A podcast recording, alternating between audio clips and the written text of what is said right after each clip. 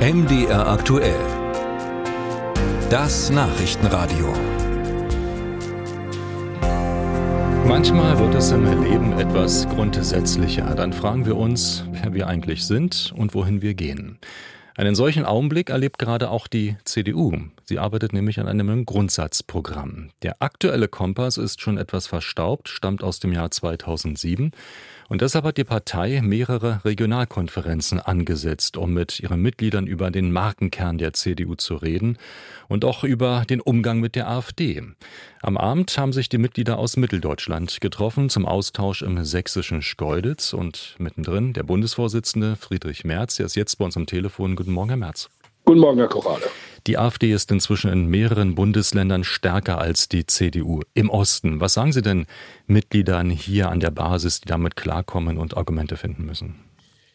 Wir müssen, Herr Korale, zu unserer alten Stärke selbst zurückkommen. Wir müssen die Themen der Zeit aufgreifen. Wir müssen Antworten geben auf die drängenden Fragen, die die Menschen bewegen, die die privaten Haushalte wie die Unternehmen beschäftigen. Und wenn wir das tun, dann werden wir auch äh, wieder stärker werden und dann werden Konkurrenten von uns auch äh, schwächer.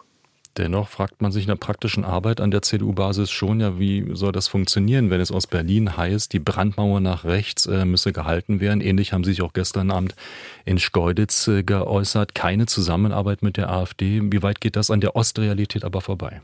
Das geht nicht äh, nur nicht an der Ostrealität vorbei, äh, Korale. Das ist gestern Abend auf große Zustimmung gestoßen, als ich das da noch einmal gesagt habe.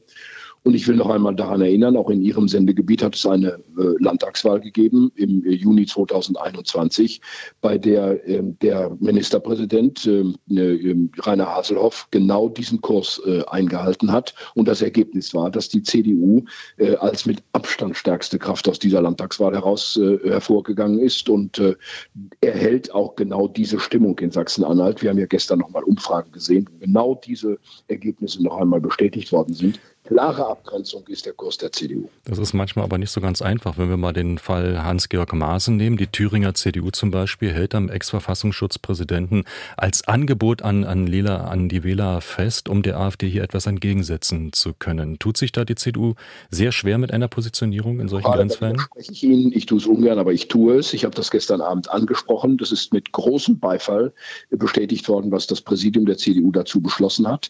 Es gibt auch in der Thüringer CDU einen einstimmigen Beschluss des Landesvorstandes dazu. Wir haben hier eine ganz klare, übereinstimmende Haltung des Landesverbandes Thüringen und des Bundesverbandes der CDU. Keine Differenzen.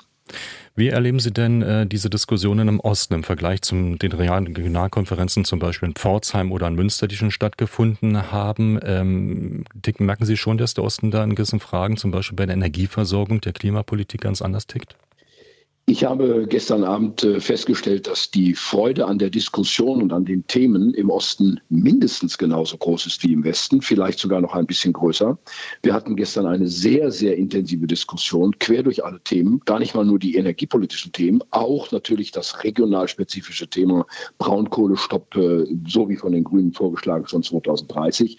Das ist auf große Ablehnung gestoßen. Wir haben unsere Zusage wiederholt, dass wir bei den Vereinbarungen bleiben, die das Jahr 2018 38 hier betreffen. Das war eine Abweichung oder ein Unterschied zwischen den Diskussionen in Pforzheim, in Münster und jetzt gestern Abend in Schkeuditz. Aber ansonsten waren die Themen weitgehend identisch und vor allem, was mich sehr gefreut hat, es hat eine unglaubliche Freude an der Diskussion und eine sehr, sehr große Beteiligung gegeben. Es waren über 500 Menschen da.